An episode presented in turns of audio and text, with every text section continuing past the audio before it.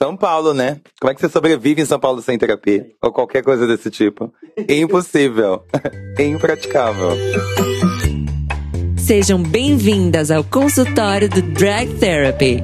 Sente-se na poltrona para conversar com a psicóloga Draga da Quebrada, a psiquiatra irmã Mary Poppers e a arteterapeuta Abacaxia.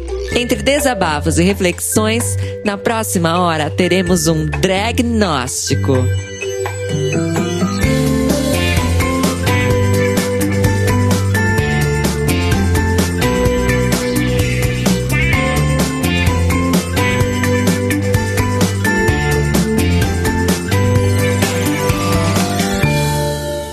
Bom dia, boa tarde, boa noite. A gente está aqui hoje em nosso podcast diagnóstico mais uma vez e nós somos uma arte terapeuta, psiquiatra, psicóloga, sendo eu, Abacaxi, Draga da Quebrada e uma Mary Poppins. Dá um oi. Oi! Dá um oi. e hoje, nossa grande convidada do dia é Areta Sadik. Bem-vinda, Areta Olá. Sadik. Ela que tem essa voz aveludada, né? Uma voz assim. Você devia ter um programa de rádio, inclusive, né? Que ela não tem uma voz assim, sexy. De veludo. Imagina acordar todo dia, sete horas da manhã. Bom dia, Às senhoras. sete é meio difícil. Bom dia, senhoras e senhores. O meu nome é Areta Sadik. Areta, muito Oi, obrigada por você ter aceitado nosso convite. É uma honra gigantesca tê-la aqui conosco. E o nosso programa, como ah, a gente já conversou, ele trata em como drag pode ter sido terapêutico ou pode ser terapêutico para você de alguma forma. Então a gente tem que começar com as- os clichês, né? Infelizmente, eu sempre falo isso todo episódio, mas não tem como fugir do clichê. Então, queria que você se apresentasse, dissesse há quanto tempo você, se você considera ainda o que você faz hoje como drag, há quanto tempo você trabalha e de onde surgiu o nome. É, olá a todas, todos e todos, onde quer que vocês estejam. É, eu sou do Rio de Janeiro. É, a coisa toda começou, eu vim do teatro, e aí eu tava. Quando eu tava fazendo teatro, quando eu entrei, logo depois começou um grande movimento, assim, de atores, homens cisgêneros, que interpretavam papéis femininos, assim. Então tinham vários espetáculos acontecendo no Rio de Janeiro, no Brasil, na verdade, nesse sentido. Um que eu me lembro muito especificamente é o Eu Sou Minha Própria Mulher. Eu lembro o nome do espetáculo, não do ator especificamente. Mas aí tinha todo esse, esse acontecimento. E aí a, a gente acabou trazendo isso para dentro do teatro também. Foi a primeira vez que eu tive a possibilidade de experimentar e vivenciar a minha feminilidade dentro de um espaço seguro e artístico. E aí, a partir disso, eu fui convidada para participar de um concurso que tem no Rio até hoje, né? Que é o Miss Gay. Ai, que Miss. Gay! Que, que É, um, é isso que eu ia falar, é um concurso diferente esse, né? Difícil de esquecer, difícil de lembrar. E você simplesmente ganhou, Eu né? ganhei, eu ganhei o bafo lá em 2011. E aí eu era muito comum, acho que até hoje é mais, né? É, é menos, mas é, de você ser nomeada, né? Você ganhar um nome pela pessoa que te. Que é quase sua mother, digamos assim, naquele momento. Então o Henrique Filho me deu o nome de Areta, por conta da Aretha Franklin.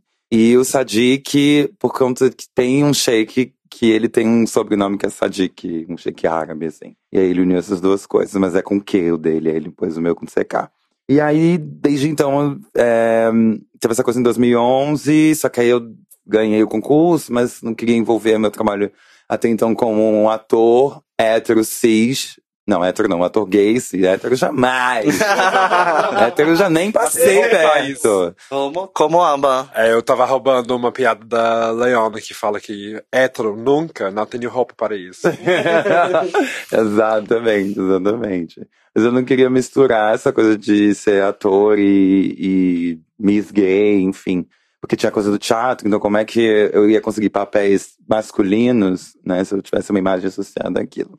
E daí, então, parei de fazer, mesmo no período do, de, estar lá com a coroa, etc e tal. E aí, viajei no ano seguinte, primeira vez para fora do Brasil. Fui para Londres para fazer um trabalho lá de um mês e dez dias. E aí, como tinha sido minha primeira saída, 22 anos, novinha, primeira vez fora do país e tudo mais. Aí eu fui viver a, a cidade e principalmente a comunidade LGBT, que estava num ótimo momento. Eu voltei anos depois, em 2016, já não estava igual. Obviamente, mas também não estava tão interessante quanto. É, e aí lá eu vi muitas outras possibilidades de performatividade drag, que eu não, não tinha jamais visto no Rio de Janeiro, até então, que era onde eu convivia. E aí já naquela época, na verdade, o meu grande questionamento lá em 2011 era que lugar é esse de feminilidade que era exigido e que era buscado ali pelas pessoas que participavam do concurso de Miss Gay? Porque elas, elas buscavam esse, essa ideia né, é, perfeccionista da feminilidade. Então já lá eu já me questionava a respeito disso. E aí, com essa viagem, eu voltei com essa coisa na cabeça, fui fazer outras coisas, trabalhar no educativo, é, onde eu tive a oportunidade de ver outras perspectivas dessa discussão na educação, né, de gênero, sexualidade, raça, tudo mais. E discutindo isso lá teoricamente e aplicando ali com alunos, etc e tal. Até que em 2015, eu acho, surgiu o Dragse, e aí eu, eu, eu me concorri à plataforma e eu fui escolhida pelo público para entrar. E aí, como o Dragster já trazia essa possibilidade, né, já, já, já esse questionamento, já estava tendo um renascimento do movimento drag, uhum. e o drag se foi meio essa possibilidade de unir todas essas formas de performatividade que eu tinha visto lá em 2012, quando viajei para Londres e não tinha encontrado nada parecido aqui no Brasil acontecendo no Rio de Janeiro. Especificamente, na verdade, porque eu acredito que, sei lá, se falar em Recife, Salvador, as manas estavam com certeza arrasando já, só que a gente não via. É, e aí foi meio isso, assim, dessa trajetória, e foi aí que eu voltei a fazer, a performar, aí depois vim pra São Paulo, e aí já saí da cena pop, que eu tava no Rio, e vim pra cena underground aqui, que aí já me trouxe uma outra, uma outra perspectiva, que já nem era mais discutir sobre essa coisa drag, se era exatamente isso, mas como performer, e mais como artista e afirmar um lugar do meu nome como artista e não tanto como, quanto drag, exatamente. E como é que foi essa transição entre uma cena pop lá no Rio e vir para uma cena underground aqui em São Paulo? O que você percebeu de diferença? Como é que foi essa mudança para você? Um, pouco, um pouquinho antes da saída lá do, do Rio, eu já estava um pouco vivenciando. Só que o Rio, assim, ainda é muito pop, né? Então, tipo, a cena underground é mínima. Não sei como é que tá hoje, mas há três anos atrás ainda era muito mínima, assim, e era underground mesmo, porque o, o, o macro era pop. E aí, quando eu cheguei aqui em São Paulo, é, eu me senti muito mais em casa, porque era muito mais fazendo, ligando os pontos, digamos assim, né? Tinha muito mais a ver com o que eu buscava lá em 2011, quando tudo começou, que era só uma ideia. Uhum. Aí depois, em 2012, que eu vi em Londres. E aí o que eu já tinha questionado quando eu estava trabalhando com educação. Então foi meio uma mistura disso tudo, assim, que é muito...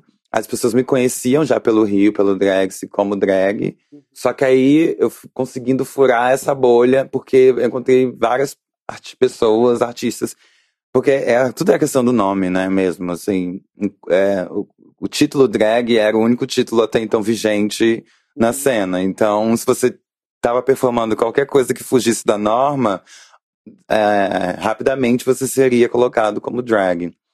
E daí, então, nessa vinda pra cá, eu acabei encontrando outros artistas que também se nomeavam, se deixavam nomear como drags, mas que também já estavam questionando esse lugar do pop, de ter que uh, é, performar, sempre fazer um lip sync de uma música, sempre ter que estar tá com o cabelo perfeito, sempre ter que estar tá com o look mais fiche possível, sempre estar, tá, um, sei lá, enfim, reproduzindo divas é, pop e, tudo mais. Então, é, foi um encontro, assim, com essas estranhas. Então você sempre questionou, Draga, desde o início. É isso que eu pude perceber. Questão de onde estranha. Só senti. Só senti, né? E eu acho que a cena underground do Rio parece que tá meio que dando uma um boom agora, né? Com as festas no role e tal. Parece que vem meio que efervescendo de novo, né? Mas uh, A gente, então, a gente traçou aí um tempo, uma linha do tempo, é, né? Uma linha do tempo, mais ou menos. Dura... Nossa, deu um suspiro agora. Vou infartar. É emoção, gente. É. é porque tempo é um assunto meio delicado pra mim. Quando a gente passa dos 21, a gente começa a questionar isso. O que, que é o tempo? O que, que é o tempo, né? É... Nossa, a gente perdi até a fala. Durante esse período, você mesma disse, né, que você começou esse trabalho artístico como um homem cis gay. Uhum. E hoje você se identifica como? Então, eu tô nesse processo de transição e de entendimento e de afirmação desse lugar. Sabe, não gosto de hoje dizer mulher trans, que eu acho que é too much esse lugar do mulher. Eu não gosto dessa, dessa, de usar esse nome nesse momento. É, uma pessoa trans, acho que sim, no sentido de, trans, de, de transgredir essa cisgeneridade que foi imposta sobre o meu corpo, é, de transicionar para um outro lugar que mais próximo de uma ideia de feminilidade que me machuca menos, que é menos agressiva sobre o meu corpo. Porque desde lá de 2011, é, não tanto em 2011, mais para frente, mas é, a minha grande questão era a impossibilidade de pessoas nascidas é, no sexo masculino, negras, poderem viver a sua feminilidade. É, quando eu era adolescente, e números de pessoas como eu, é, ser chamado de Vera Verão era um xingamento, porque era um, um negão de não sei quantos metros, muito com vestido de mulher, ou de drag, ou, ou o que mais que fosse, no, no que era possível dar um nome na época. E para mim o grande questionamento sempre foi esse, assim, a minha grande birra, eu acho, sabe? Principalmente com o movimento negro também, e que é muito binário. Então, a minha grande questão era tipo, não, pera aí, por que que não, pode, não podem existir as bichas pretas? Por que que as travestis, pessoas trans pretas, onde é que elas estão aí né, para serem vistas? E até então, nessa época, eu nem pensava nas travestis e pessoas trans, porque no Rio, elas não existiam, assim. Principalmente dentro da cena drag, era um era um lugar de competição, né? Era um lugar de reprodução desse lugar da competição feminina dentro da própria cena drag. E aí, quando se encontravam as drags e as trans, travestis, era quase impraticável que elas habitassem o mesmo rolê, que elas estivessem nas mesmas festas, etc.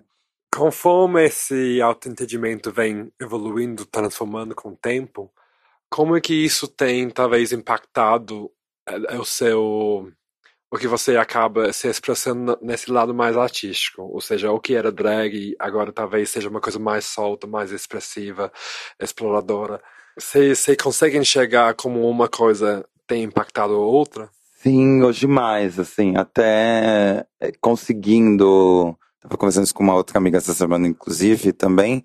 É, na, muito pelo contrário, porque todas as coisas estão conectadas, interligadas, da onde eu vim, a importância do movimento drag para mim mas com ter conseguido também é, desvencilhar do título e viver muito mais um nome, que é a Areta, como uma artista, performer, etc., tem sido muito importante, porque eu, inclusive, consigo é, transitar em muito mais lugares, né? É, hoje eu faço vários trabalhos como artista em vários SESCs, que se eu ainda carregasse comigo apenas o título de drag, talvez eu não conseguisse ter todos os acessos que eu estou conseguindo ter. E, e aí isso impacta na forma da minha produção. Da, o, que eu, o que eu apresento me traz, por exemplo, uma liberdade que se eu, é porque é foda. Né? Os títulos levam a imagens que levam a expectativas das pessoas. Então, se eu vou fazer uma, uma performance no Sesc drag, areta, sadik, as pessoas elas vão esperar, já vão criar uma imagem já vão esperar algo de mim que eu muitas vezes não vou apresentar porque eu tô indo lá numa cabeça como uma artista mais ampla. Ou então eu vou ter, por exemplo, quando eu é, Felizmente hoje em dia eu não sou mais tanto. Mas quando eu era convidada mais para fazer as festas muito pop aqui de São Paulo, era um sofrimento para mim, porque eu ficava pensando, gente, mas eu não posso chegar lá fazer uma música da Grace Jones, que é uma coisa que eu canto, por exemplo. Eu não posso chegar lá e fazer, sei lá, qualquer outra coisa que não seja, de repente, uma Rihanna ou uma Whitney Houston. Então é um sofrimento porque é o que as pessoas de lá ah, esperam que eu vá apresentar. E aí, apesar disso, eu ficava nesse questionamento, mas ao mesmo tempo disse não, gata, vai lá, você vai achar um meio do caminho disso, para você também não se ferir enquanto uma pessoa, enquanto artista, só para agradar as pessoas que estão vendo. Mas é, essa, essa, essa transição entre esses dois campos que ainda estão muito conectados é, me permite uma liberdade de um, um, pensamento artístico mais amplo, assim. É, criando seu próprio universo, né? Sim. Eu acho que isso faz muito sentido o que você falou, de que a partir do momento que você consegue se desapegar do nome, do, do campo de drag, e, tipo, levar a pessoa juntos com seu nome, mais do que aquilo, você tem uma liberdade muito maior. Sim. Agora, pensando em performances, eu lembro muito claramente a primeira vez que eu te vi, porque era virada cultural quando, tipo, eu acabei de começar a me montar pela primeira vez. Eu decidi que eu ia caçar todos os eventos na virada uhum. cultural de drag que tinha. Eu fui na, naquele concurso da virada, principalmente que a Mina e a Macaela participaram, uma rainha da virada, eu acho. Aí, no dia seguinte, eu fui no CCJ, onde você ganhou. Você, você ganhou, né? Segundo lugar. Segundo lugar, que foi. Antes. É, mas eu lembro porque acho que você foi uma dos últimos a performar e assim, você demoliu a concor concorrência, assim, foi uma coisa, assim, muito pesado o nível da sua performance, foi incrível. E isso foi, assim, super marcante, porque a questão né? de é, você entrou fazendo a, a, fala da Flawless. Aham, sim. E assim, parou a sala, assim, todo mundo ficou assim, só olhando aquilo. Mas enfim, isso foi uma performance maravilhosa que me marcou bastante.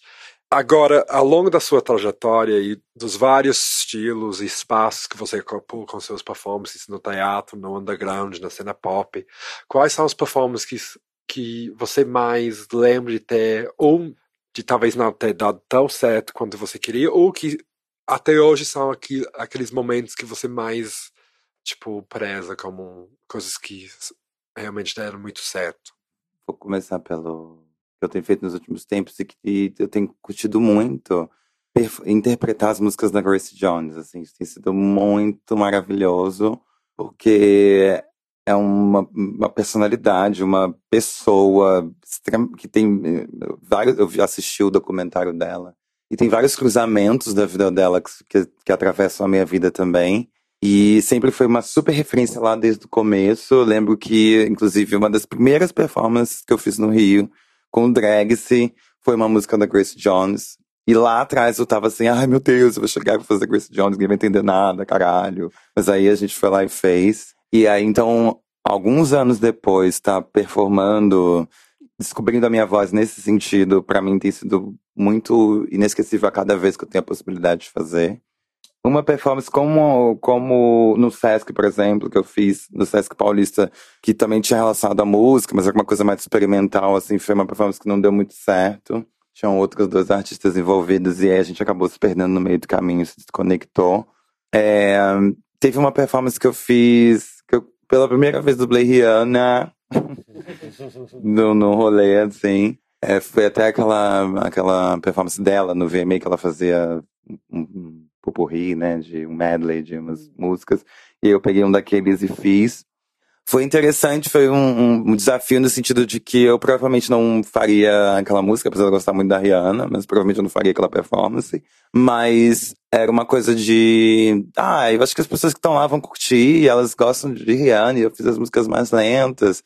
Tudo bem também, eu abri é, mão do meu, sabe, ah, esse, né, o meu trabalho tem que ser exatamente assim. E conseguir criar essa ponte, essa conexão, assim. Porque foi numa festa que eu já tinha trabalhado antes e que eu tinha feito uma performance que era extremamente louca política, assim, tinha um vídeo, né, né, sabe? E aí, nessa outra, eu voltei nessa festa, então agora eu vou ser mais fofa. Porque quando eu comecei a performar era tudo muito agressivo, assim, sabe? Você é de Ares, né? Sou Ariana, né, Bi? Hum. Ariana. e a Ariana consegue ser fofa. Consegue. do, meu, do meu jeitinho. Durou quanto tempo a performance? Porque aí também, né? Se for alguns segundos, eu acho que consegue, né? Consegue. Durante segundos é possível. E você, quer falar? Olhou pra mim por quê? A senhora é linda. Ah, como? A senhora é linda. É, você falou agora dessa da- de le- levantar questões políticas nas performances, né? Você, claro que existia político, né? E principalmente quando você é uma performer LGBT, uma pessoa que transcende a norma do gênero, uma pessoa negra, ah, você ocu- ocupando os espaços que você ocupa, isso já é uma manifestação política, né? Ah, mas como que você encara isso no seu trabalho? Você provoca intencionalmente, você faz esse movimento de dialogar politicamente com o seu trabalho? Você acha que o seu trabalho dialoga politicamente de alguma forma, naturalmente, assim? Eu acredito que sim, e hoje de um outro viés, assim, né? Quando antes no começo também, por N motivos, é, eu precisei ser muito agressiva sempre, né? Assim, essa performance da Xuxa, por exemplo, que era dizer assim, cadê as Paquitas Negras? Era quase isso a performance, eu voltava a gritar. Tinha uma outra que eu cortava o cabelo da barba, botava fogo no cabelo da barba, assim. Adoro. E aí soltava meu cabelo de dreads, entendeu? Então, no começo era tudo muito agressivo, assim, esteticamente chique, mas muito agressivo. E, dessa, e, e nos últimos tempos pra cá, por mim mesma, por um processo de autocuidado, de cura, de suavização mesmo por mim, é, as performances estão mais suaves, não estão menos potentes, mas estão mais suaves. E, com e, e eu, no entendimento desse lugar, de que a minha presença lá, os nossos corpos dissidentes, eles já são um acontecimento aonde quer que a gente esteja. Então, também ter é, a certeza disso e a clareza disso, para mim foi bastante importante, assim, para não ter que ficar gritando o tempo inteiro, sabe? Mas para para entender que da, da entrada à minha saída, nesse dia, por exemplo, que eu pessoalmente no Sesc Paulista, da, era a abertura do Sesc.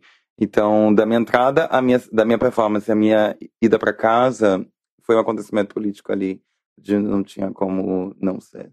Pensando um pouquinho na nossa proposta aqui, você acha que essas performances, é, o seu trabalho, é, ele teve um papel nessa, nessa questão do autoconhecimento, da cura, da, dessa mudança que você percebeu nessa agressividade, talvez que tinha no início e que agora, não que não tenha, mas talvez tenha sido deslocada ou que tem, tem aparecido de uma maneira menos intensa? Sim, a, a, o a, a pesquisa, o trabalho, as, os questionamentos, como drag, onde tudo começou, digamos assim, né, só saiu de um palco pro outro, na verdade, né? Eles me fizeram entender, inclusive, a importância desse meu processo de transição, de durante muito tempo eu questionei se era eu queria viver aquela aquela imagem que, as que eu tinha lá no palco se eu queria ser aquela mulher que estava lá no palco que era vista por todas as pessoas e que era admirada etc e tal durante muito tempo eu questionei isso para ter certeza de que é, não era aquele lugar porque entender exatamente aquele lugar tem uma potencialidade que é a potencialidade do palco da luz da maquiagem do cabelo do, do, do salto etc mas o quanto aquele lugar, de- daquele lugar, ainda ficava em mim quando as luzes apagavam e eu ia para casa, sabe? O quanto é, destransicionar depois de um show não era o caso, assim, mais, né? É, cada vez menos, assim, tipo, não, não, não, ah, não é mais sobre isso, sabe? Não é sobre sobre é isso, não, é mais, não era mais sobre deixar para trás uma, uma, uma, uma- um espectro, um avatar e viver outra coisa.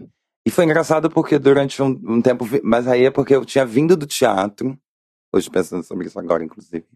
Eu tinha vindo do teatro e não tinha vivência com pessoas trans ou travestis. Muito pelo contrário, no Rio, como eu falei, era assim, travesti era, nossa, a última camada com a qual eu conviveria. A velha história de quem tem medo de travesti. Era real mesmo. Então, com certeza, essas, esses, esses questionamentos e essas possibilidades que a art drag foi me possibilitando me, me, me ajudaram a assentar, inclusive, em mim essas, essas, essas questões, essas dúvidas. A forma como eu, come, como eu de fato enxergava o mundo. Eu acho que, na verdade, dentre muitos, temos aqui muitas pessoas das, das, das mentes, mas dentre muitos fatores, mas uma coisa que eu hum, penso bastante é a, a perspectiva da qual você enxerga o mundo. Então, é, me ver hoje como uma pessoa trans é nesse sentido, assim, de que perspectiva eu enxergo o mundo? Sabe, eu enxergo da perspectiva de que eu tô no palco e aí eu me comporto é, fazendo a mimesis do, de, de uma mulher, do feminino, e aí depois, ufa, nossa, que bom tirar tudo isso e voltar a ser um homem cis. Ou não, eu continuo enxergando o mundo a partir dessa perspectiva. Olha. Uma coisa que eu acho interessante, não sei, aí eu vou falar da minha experiência, né? É que uma vez eu vi uma entrevista da Adriana Esteves perguntando, perguntaram para ela assim da Carminha, né? Com, de onde você tirou uma personagem tão ruim, não sei o quê? Ela falou de mim mesma. e aí o repórter meio que, como assim de você mesmo? Fala, é de mim mesmo, eu faço com ela tudo que eu não posso fazer com as pessoas. E eu acho que na drag, para mim, pelo menos, era muito isso. É uma parte nossa que a gente empresta pro personagem, né? Então, eu não gosto nem de falar personagem. A Malona fala uma coisa muito interessante que é a persona. Né? Eu acho que o conceito de persona, para mim, faz mais sentido. Como você diferencia entre os dois? Personagem, ele tem começo, meio e fim, né? E persona, não. Persona, ela emerge. Ela é uma parte de você que, que não só permanece, como se constrói na sua narrativa, entendeu? Aí o personagem eu acho que tem um lugar de distanciamento, assim, Sim. grande, sabe? Algo que eu boto no guarda-roupa e tiro. E eu acho que. A aproveitar para perguntar para alguém do teatro para explicar pra gente isso, né? Eu acho que vem um pouco desse lugar, assim, sabe? A persona, ela tá ali, ela é muito sobre você e são lugares de você realmente que você acessa de- conforme determinadas circunstâncias, assim, sabe? Porque é- acho que é isso, um personagem, ele tem esse caráter de truqueira, Sim. sabe? Assim, tá me enganando. Sim. Usa um personagem. Então é a draga. Sou eu mesmo, sempre. Mas eu, nem você falou algumas coisas, né, interessantes. A questão, ah, eu quero ser aquela mulher que tá ali no palco, assim. E fazendo drag, acho que o meu principal conflito, ah, antes de me entender como pessoa trans, era esse. Porque eu queria ser aquela pessoa que tá ali o tempo inteiro, né? E aí foi todo um trabalho de entender o que é a persona e o que sou eu, né? E fazer essa o que que eu o que que na verdade tem ali no palco que que eu empresto, né? Não é uma coisa diferente de mim. Isso. E o que cabe também na vida pra você levar e o que não, né? O que é característico Sim. daquele lugar do palco. Sim, e é engraçado que fazendo drag, por exemplo, eu particularmente, você falou da questão de ser magra, ser muito alta, né? E eu, além de ser alta, sou gorda, né? Não sei se vocês perceberam, mas eu sou gorda. E eu fazendo drag, eu consegui trazer pra minha vida fora de drag um entendimento melhor sobre o meu corpo que eu não tinha antes. Que eu abominava totalmente. E aí, quando eu botava um maiô na draga, quando eu mostrava o meu corpo, eu falo, mas eu também posso trazer isso pra minha vida. E porque aquilo ali é meu. E pensando nessa perspectiva, o que que a Areta drag, a Areta performer, essa artista que tá ali no palco sendo admirada, sendo glorificada de pé. Adoro. Amém, igreja. Amém. Amém. Eu ouvi um amém? Amém. O que que essa areta tem da areta menina, da areta garota, né?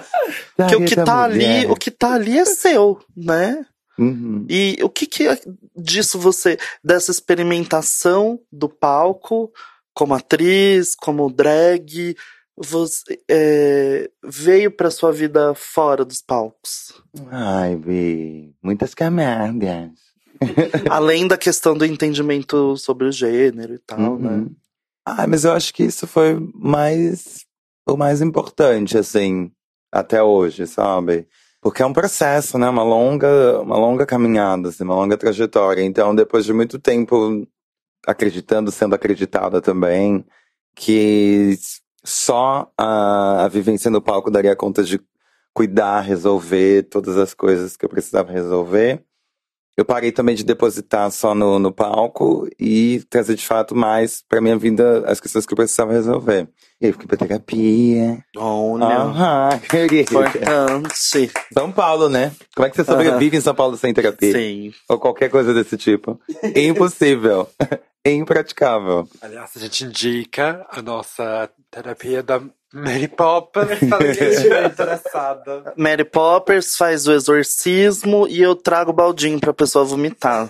Quem precisar, né? A nossa terapia é de confronto. Entendeu? É muito tapa, beliscão, que mais?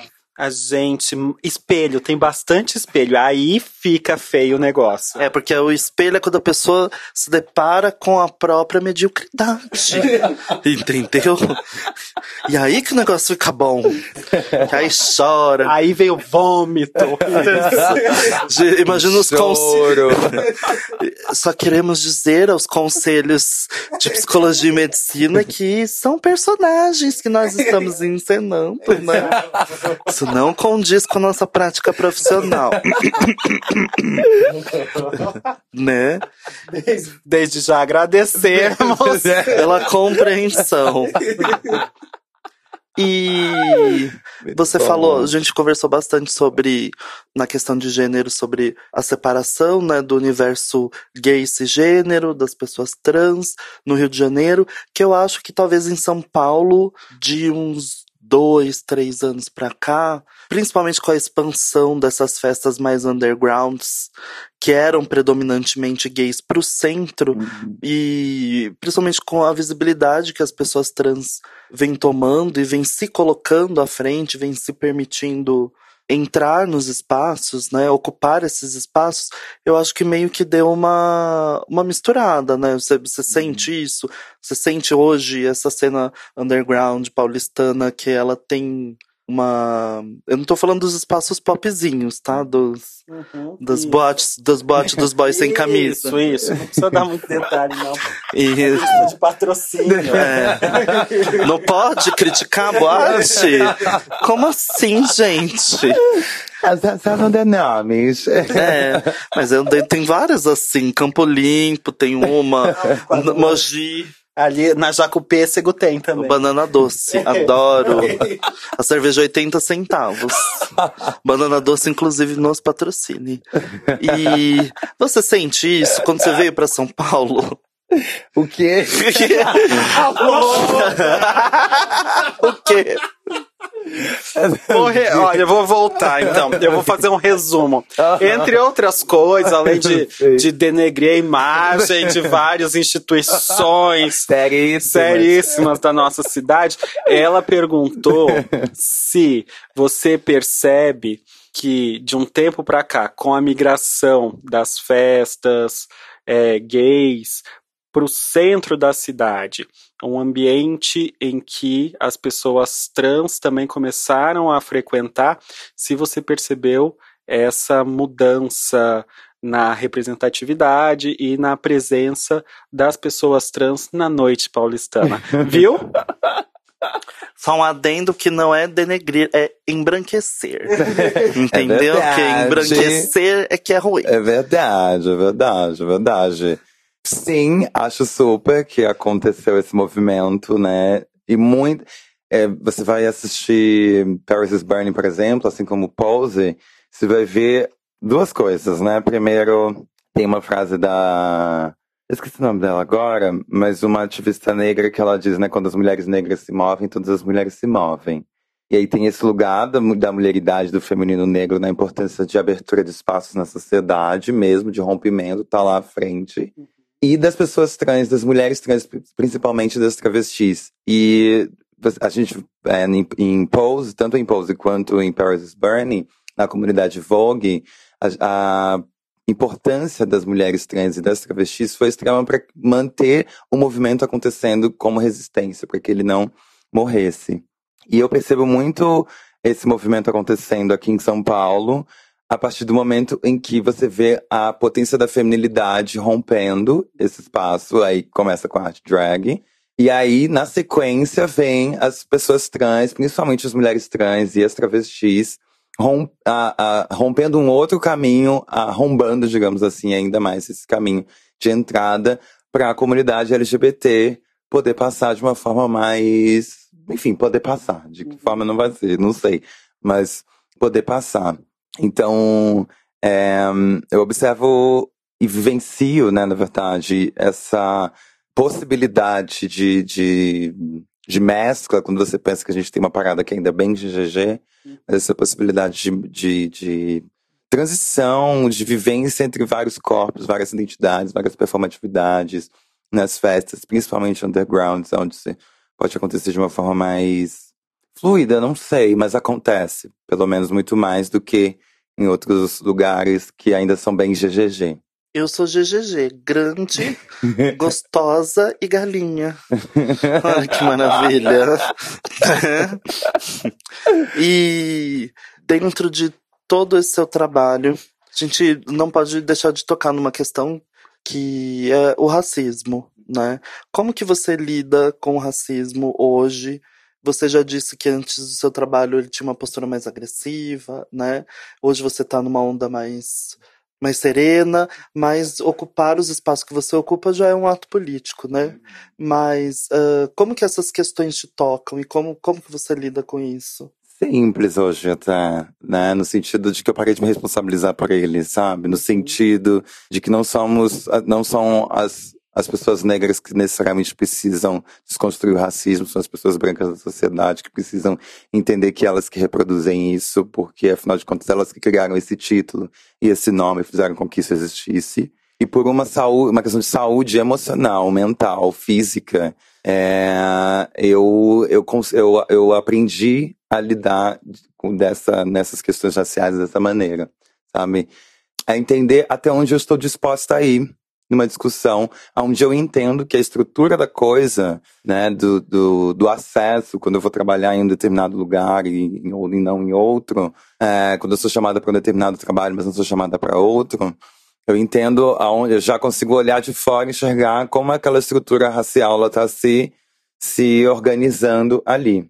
Então isso poupa a minha frustração, isso poupa a, a, a minha autocobrança de achar que eu que não tô, sou boa o suficiente para acessar determinado lugar. Então, quando você começa a entender a estrutura da coisa, isso facilita muito a sua cabeça, né? E, e esse lugar do autocuidado, que é algo que eu tenho discutido muito com as manas do rolê, né? De entender que fervo também é luta, mas até onde esse fervo é luta e até onde esse fervo é uma luta para para um escapismo, na verdade, da realidade, de encarar a realidade.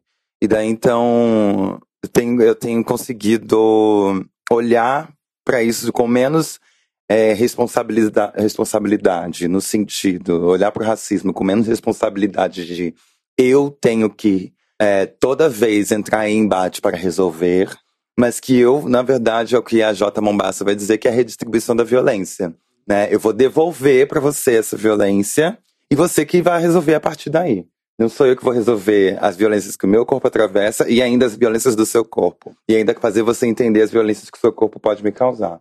Então, eu acho que é exatamente passar a bola adiante e dizer assim para as pessoas: olha, comecem a refletir a partir dos lugares onde vocês estão, porque nós daqui já estamos refletindo bastante. Então, isso, isso diminui o peso e me permite respirar, enfim, me manter viva, né? Porque senão não vai.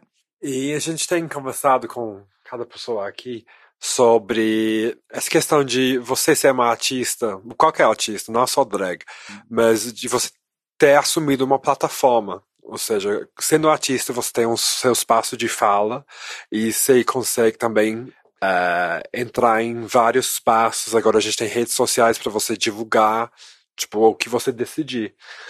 Então, como você enxerga a interferência da Areta Sadiq agora no, no mundo? Ou seja, agora para frente, olhando um pouco mais, tipo, a gente hum. conheceu um pouco mais sobre a sua história até hoje. Olhando agora adiante, quais são os seus objetivos? Qual, qual mensagem que você quer promover, assim, no Brasil e no World mundo? Peace. Agora tem que ser fala de Miss. é. One world peace. A gente nunca tem consciência de fato do, da, do quanto a gente atinge as pessoas, né? Por exemplo, não sabia que você estava lá exatamente naquele dia, né? E em vários outros momentos eu já fui é, interpelada por pessoas por coisas que eu estava apresentando e as pessoas lembraram e disseram, nossa, naquele dia, 100 anos atrás, etc. Então, uma, uma das coisas que eu já que eu tinha quando eu comecei, que era essa coisa das pessoas negras, nascidas masculinas, poderem performar uma, uma sexualidade, uma identidade de gênero que não fosse exatamente binária e cisgênera, eu acho que é uma coisa que, de alguma forma, o, o, o meu trabalho reverberou nisso também, no que está acontecendo, nos campos onde eu tive a possibilidade de acessar. E aí, eu acho que agora, mais do que nunca, é conseguir ampliar ainda mais a minha voz, e aí eu acho que as redes, elas entram nesse sentido, né, da gente conseguir cada vez mais ampliar, atingir, falar, acessar inúmeras outras pessoas. E hum, eu sou budista, e o meu mestre budista, ele é assim, bem Pantuel. né? Então ele ele fala sobre essa que todas as pessoas conectadas a partir da perspectiva budista trabalhem para que até 2030 a gente consiga erradicar as discriminações de gênero na nossa sociedade. Então, isso tem sido um norte para mim, pensar como eu consigo trabalhar, né, é, objetivamente para que isso aconteça e não só numa, numa filosofia budista utópica, onde, enfim, vou lá ficar fazendo mantra e tudo para que isso aconteça, mas aonde eu ajo objetivamente, assim. Então a minha, eu tenho pensado a partir disso e não como um ponto de chegada 2030, na verdade, é que pra, até lá a gente já tem avançado bastante para que depois a coisa avance mais um tanto. Eu vejo mais a partir dessa perspectiva, assim. Você falou lá no começo que a terapeuta né? A gente vive da memória, né? Mas em 2000 e algo que você trabalhou com educação e também com essa discussão de gênero, de sexualidade e tudo mais. Você percebe alguma diferença naquele período, uhum. com as discussões que você tinha naquela época, né? Não é uma época tão remota como a época da draga, né? Mas é uma época, né?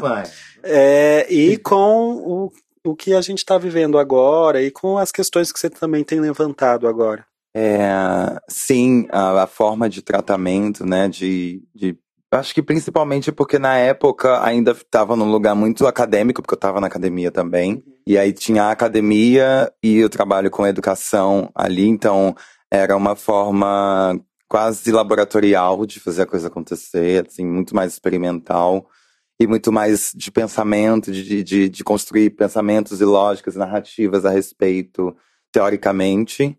Desde então, né, com uma prática artística constante, eu fui conseguindo sair desse lugar, obviamente ainda construindo é, é, narrativas, isso passou a ter é uma coisa que a Alice Guel vai canta, né? Agora é vida, né? Então agora tem essa potencialidade a mais, assim, né? O que antes era só um experimento, um laboratório, uma, uma, um pensamento, agora tem uma potencialidade viva, né? Corpórea, é o espaço, é, é, é, é, a, é entender que tudo aquilo que eu estava discutindo agora atravessa o meu corpo e, obviamente, atravessa todos os corpos pelos quais eu atravesso diariamente, assim. E aí aquilo vira meio uma tatuagem, assim, o que era letra antes agora vira uma tatuagem, assim. Eu acho que tem meio essa, essa imagem para mim. Ela fala bonito, né?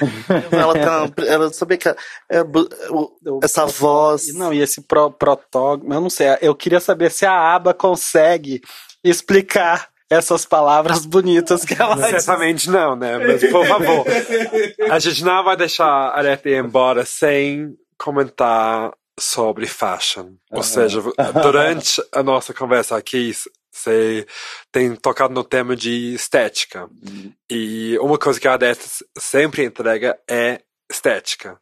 Ou seja, como que você uh, criou essa estética da areta? Isso era uma coisa que já veio pronta, o que você veio desenvolvendo? E porque você tam, também você teve o canal com o Drag também, né? A Sadiq Fashion Heat. Então, comenta um pouco sobre essa construção de imagem que virou tão associada com areta. Por vários cruzamentos, assim, né? Minha mãe é da moda, sempre trabalhou com a moda da vida inteira. Então eu já tive essas imagens, elas já vinham sendo, enfim, né, é, colocadas na minha cabeça. A partir daí, as, as minhas referências é, de divas também traziam isso, Erika Badu, Lauryn Hill, Grace Jones. Então, Cristina Aguilera, que eu amo até hoje. Sim, mas também trazia esse lugar um pouco duvidoso às vezes, mas ainda assim, é, gostando bastante.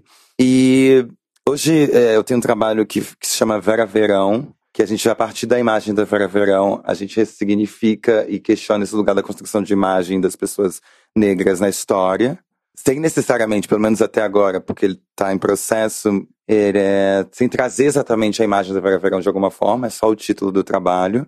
E aí, a partir disso, a gente faz esse questionamento.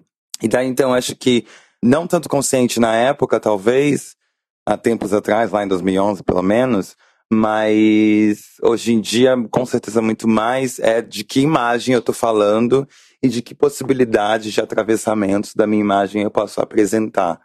Né, quando eu comecei lá em 2011, que eu tinha que fazer parte do concurso, e aí eu era vestida por uma outra pessoa, e aí essa pessoa. É, era interessante porque ela já trazia um cruzamento ali na época, porque numa, num dos dias do concurso eu tinha que representar o Rio de Janeiro, no concurso nacional. E aí ele me vestiu de Madame Satã. E aí com todo, assim, com todo o glamour e tudo, porque ele era essa pessoa. Mas já tinha ali um atravessamento dentro de tudo que estava sendo apresentado.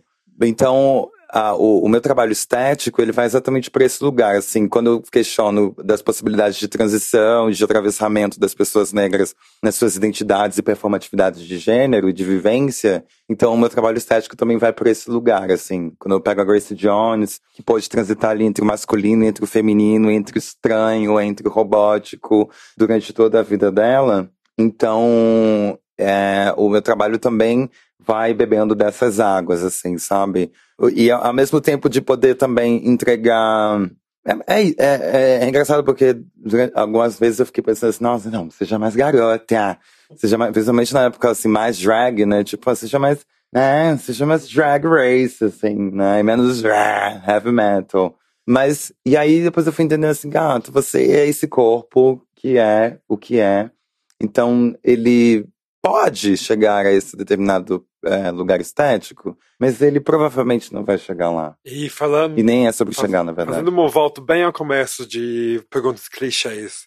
A gente tem, obviamente, escutado horrores sobre a possibilidade eventual de rolar uma edição de Drag Race aqui no Brasil. Se você fosse convidada, com essa vivência que você hum. teve de não se sentir 100% confortável trabalhando dentro da, da caixa drag uhum. e tem se descoberto, né, tipo, explorando essas outras águas, você aceitaria esse convite e como você é, enfrentaria esse, esse cenário? Uhum. Ou seja, uhum. você se sentiria com, com a necessidade de entregar o que elas estavam buscando você iria mais entregar a da forma que você queria, de certa maneira? O atravessamento sempre fez parte do meu trabalho, né? Assim, sempre de alguma forma furar uma expectativa sobre o que estava esperado, sobre o que eu deveria apresentar. Então, eu não sei até onde eu me violaria nesses sentidos para fazer parte de um programa. Uhum. Ao mesmo tempo que eu me questiono até onde eu poderia, por exemplo, falar sobre questões que foram abertas no último programa, como racismo, uhum. e sobre pessoas trans, que nunca foram, é, de fato, discutidas com a profundidade que poderiam ser, porque a gente entende que é um programa americano que precisa entregar a cada episódio um, uma coisa X, Y, Z específica, que, por N motivos e vontades e não vontades, é, a, tanto a RuPaul quanto as outras pessoas que estão lá, que mandam tanto quanto ela, hoje em dia, depois de 10 anos, é, essas pessoas não estão interessadas em aprofundar determinados assuntos, porque tudo que a gente tem para dizer aqui sobre arte drag, que já é assunto bastante. Então, acho que a minha questão maior seria menos preocupante quando eu vejo é que a Bibi ganhou o primeiro programa, que veio lá do, do da, da, África, quando eu vejo que a Sharon Needles ganhou sendo a mais punkzona no período dela. Então, é, não fugir da norma não seria uma preocupação para mim, nesse sentido. Mas seria o quanto eu poderia fazer algo maior de uma discussão, de discussões que de fato me interessam ali dentro daquela plataforma. Pra também, tipo, não, então, eu, igual muitas gatas se iniciaram durante anos, sem poder dizer o que tinha acontecido lá dentro do programa, porque, por N motivos, cada um choices, choices, cada um tem as suas escolhas, então tudo bem. Eu acho que isso me preocupa mais. E agora, rapidinho, antes de encerrar, eu vou aproveitar que eu tenho o microfone para colocar uma pergunta bem egoísta. Como foi sua experiência lá eh, em Londres? Ou seja, no geral, mas também, tipo, se você chegou a ter contato com a cena drag lá, como foi, quais foram suas impressões e como que isso talvez, ah, quais são as diferenças que você enxergou pensando no Brasil? Uhum. Eu fui por duas vezes, né? 11 e 16. Né? Com um gap de quatro anos entre uma viagem e outra, e eu com é, questões completamente diferentes entre um tempo e outro. Mas, ou na verdade, não eram diferentes, mas que se construíram de uma forma mais sólida entre um período e outro. No, nesse primeiro momento, esquecendo um pouco o meu encantamento pelo fato de estar lá, mas sim tinha uma possibilidade de, de performatividade, de expressão, LGBT muito mais potente do que quando eu voltei em 2016 e fiquei bastante decepcionada. E comprovei isso com uma amiga que mora lá há alguns anos e ela disse que realmente tinha encaretado o sorro, por exemplo, assim. Você não tinha mais o, o frescor, enfim, por N questões políticas que a gente sabe. E e como isso estava influenciando a vida LGBT em Londres. Eu não sei o quanto Londres diretamente influenciou é, o Rio de Janeiro, por exemplo, quando a gente pensa que temos os Estados Unidos e o RuPaul Drag Race acontecendo no mesmo período. É, mas certamente me influenciou e isso, obviamente, eu consegui é, derramar sobre a minha vivência no Rio de Janeiro na época. Mas também foi extremamente importante. E mesmo dessa última vez que eu fui lá, dessa vez foi diferente no sentido de que eu conheci uma galera que se chama é, Whatever, que faz uma festa chamada Whatever, que co- acontece na Vauxhall. Foi uma galera queerzona, trans, que eu conheci pela primeira vez que eu não tinha conhecido da outra. Engraçado isso, né? Amiga, eu nem conheço. Você conhece mais que eu lá. E eu morava em, em Vauxhall. Ou seja, eu Olha. morava lá- ali do lado, nem, nem passei É porque a senhora ficava o dia inteiro só no Xvideos. Na sauna. Não saía, nada. Não ia viver, né, a vida de Londres. Draga, aproveita que você tem microfone. O que, que você quer? Uma pergunta final para a Aleta? Quero cantar uma musiquinha junto com a minha filha, irmã Mary Poppers. Adoro. Derrama, Senhor, derrama, Senhor, derrama. Sua glória sobre a areta. Não, eu queria dizer, queria agradecer pela sua presença. Eu sou sua fã, já disse isso várias vezes.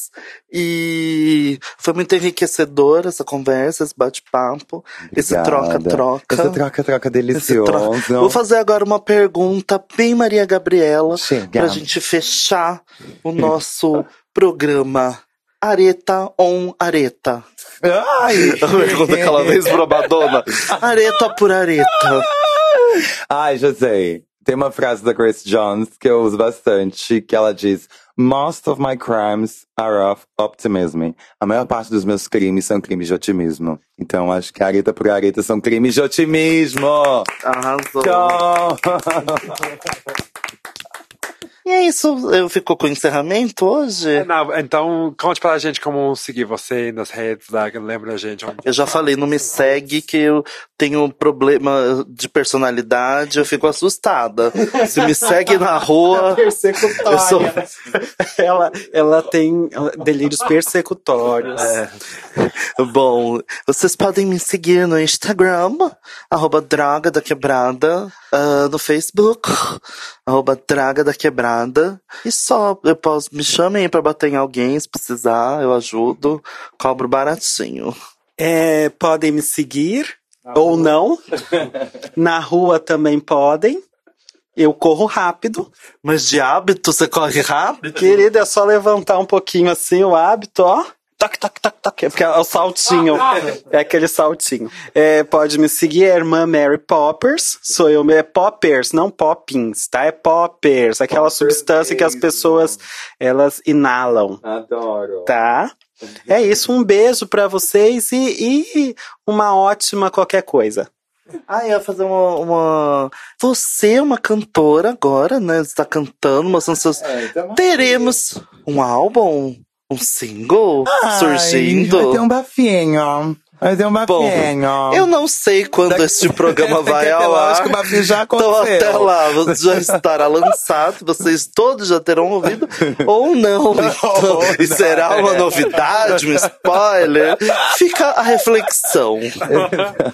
E onde que a gente vai conseguir acompanhar esses trabalhos, Areta? Passa as nossas redes sociais pra gente. Instagram, arroba Areta Sadik. E para jobs, que eu não uso mais Facebook, gente. Então mandem no meu e-mail, aretasadik.gmail.com. Mandem jobs. Perfeito. E para seguir a gente aqui no Drag Therapy Diagnóstico, podem pesquisar Drag Therapy no Instagram, que vai aparecer nosso pílula para vocês seguirem. Obrigado, Areto, mais uma vez. Sucesso e até a próxima, gente. Tchau, tchau. Por hoje, nosso tempo de atendimento acabou. Não deixe de retornar para o próximo episódio do Dragnóstico.